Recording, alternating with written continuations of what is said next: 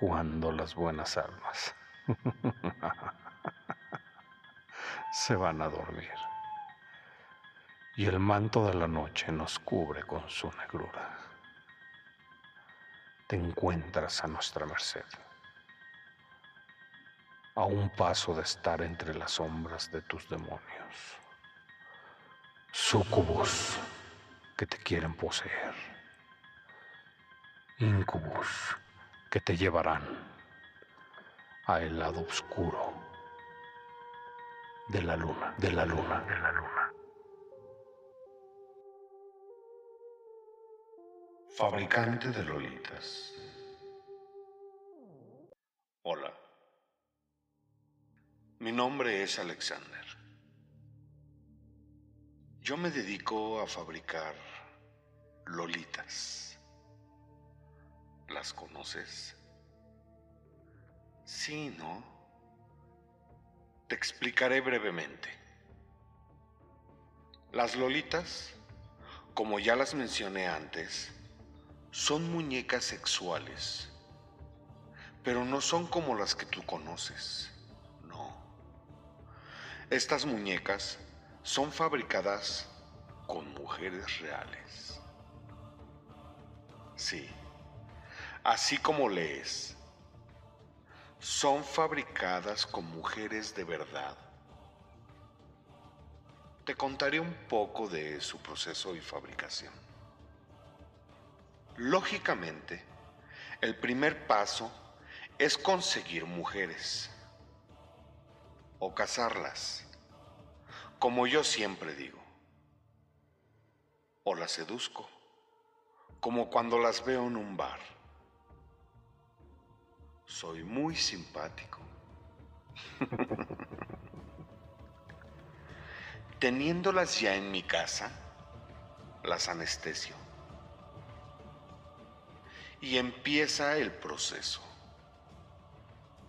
Primeramente, comienzo por lo más fácil, por así decir. Le saco los dientes y le aplico un aparato de goma para gusto del cliente. Les corto los brazos, las piernas y finalmente la baño en un tipo especial de plástico suave. Lo sé. Es cruel. Y aunque ellas no puedan hablar, porque les saco los dientes y la lengua y les coloco ese aparato, yo sé que sufren de verdad. En ocasiones me dan lástima pero no me conmueve, pues las vendo en diferentes precios en la Deep Web o en la web oscura o como la conozcas. Las de 15 a 18 años son las que tienen un precio más alto, entre los 80 y los 150 mil pesos. Las edades más comunes como las de 25 a 30 años, cuestan entre unos 50 mil pesos. Además, las hago por encargo, al gusto del cliente. La verdad, bueno, no lo haré más largo. Esta es la maldita historia de mi vida. Hace un tiempo, una noche secuestré a una chica de unos 25 años. En la oscuridad, no la vi muy bien, pero llegando a mi casa, la vi perfectamente bien. Era hermosa la mujer más perfecta que mis ojos habían visto. De tez blanca, castaña, delgada. La combinación perfecta para mi gusto. La verdad, Ella estaba asustada. Pues cómo no. Si estaba atada, con los ojos tapados. Aunque me encantaba, no perdería mi venta. Esta vez hice una cosa rara que nunca antes había hecho. La violé. La violé hasta que no pude más.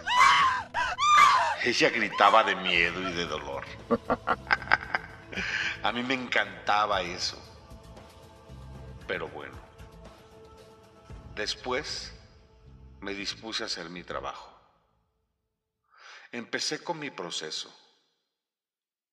Lógicamente, este proceso tarda meses, unos dos a tres meses más o menos. Pero cuando ya estaba a punto de terminar, empecé a notar algo extraño. Su vientre crecía. No lo podía creer. Digo, tampoco me sorprendí. La violé. La violé muchas veces. Así que cancelé la venta. Pero para esta chica ya era tarde. Ya la había convertido en una lolita. Y supe que en el parto moriría, porque lógicamente no la iba a llevar a un hospital. Soy un monstruo, lo sé, pero la verdad, me conmovía el hecho de tener un hijo. La chica, a la cual apodé Candy, se veía muy débil. Lógicamente, no podía hablar ni gritar. Pero yo supe que sufría. Le realicé una cesárea rápida. Ella inmediatamente murió. Me dio algo de lástima. No puedo negarlo. Pero ni modo. La bebé era una hermosa niña. Era preciosa. La llamé Alexandra, como yo. Aunque no lo crean. La crié en un ambiente sano. Fui un padre normal. Siempre le dije que su madre murió en el parto, como de verdad fue. Obviamente, no le dije las verdaderas condiciones en las que murió. Me seguí dedicando a lo mismo, sin que ella se enterara. Claro, mi princesa creció. Cumplió 15 años. Le hice la mejor de las fiestas de 15 años que te puedas imaginar. Mi hija era feliz, así que yo también lo era. Pero nunca pensé que esa felicidad duraría tan poco tiempo. Un día cometí un error terrible. Secuestré a una chica lo normal. Tenía como unos 25 años y la vendí en unos 60 mil pesos. Pero te preguntarás, ¿cuál es el terrible error del que hablo? Pues la chica que secuestré era esposa de otro fabricante de lolitas, el cual rápidamente dio con mi paradero. El tipo pasó desapercibido. Claro. Si no, claramente sabría que yo huiría.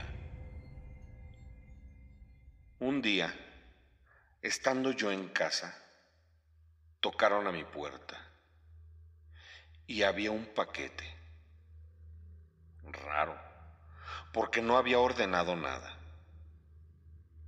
Así que abrí el paquete y lo que vi me impactó. Era una foto de mi víctima, la más reciente, y una nota que decía, ojo por ojo, diente por diente.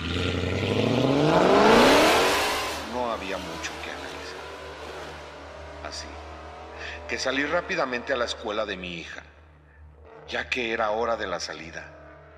Llegué lo más rápido que pude. ¡Mierda! Cuando llegué, no había alumnos. Ya se habían ido todos. Regresé a casa y mi hija no estaba ahí. Me preocupé mucho. Mi hija siempre me avisaba cuando iba a salir. Y esta vez no lo hizo.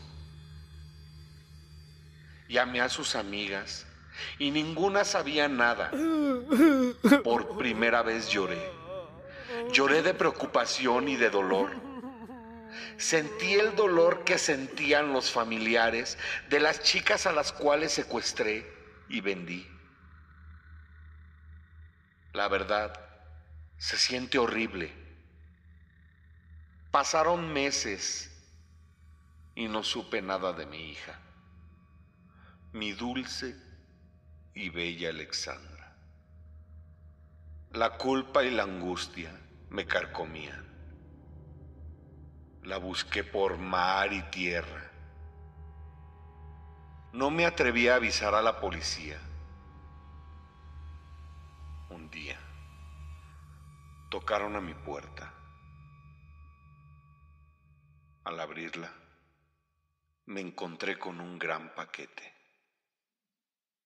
En ese momento sentí como mi alma se iba de mi cuerpo. Abrí la caja y mis temores eran ciertos. Mis ojos se llenaron de lágrimas.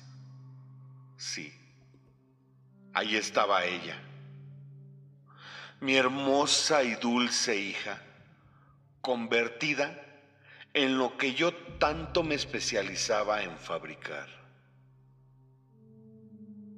Le di por un momento, gracias a Dios, que mi hija estaba muerta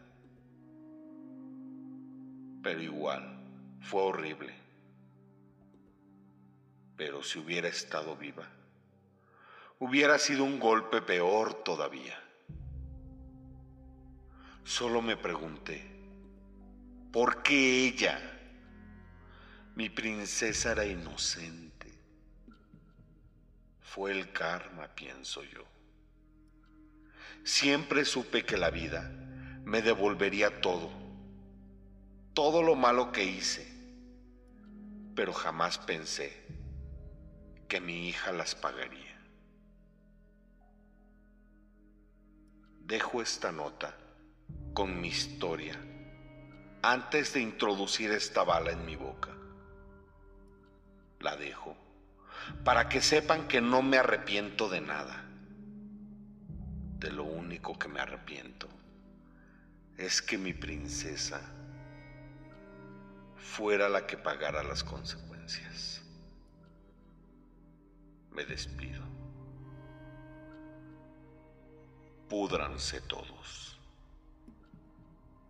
Nos vemos en el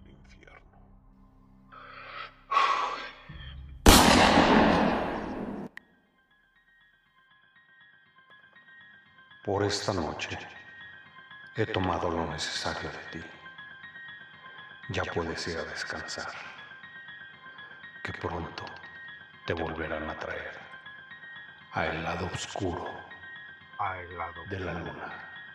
de la luna.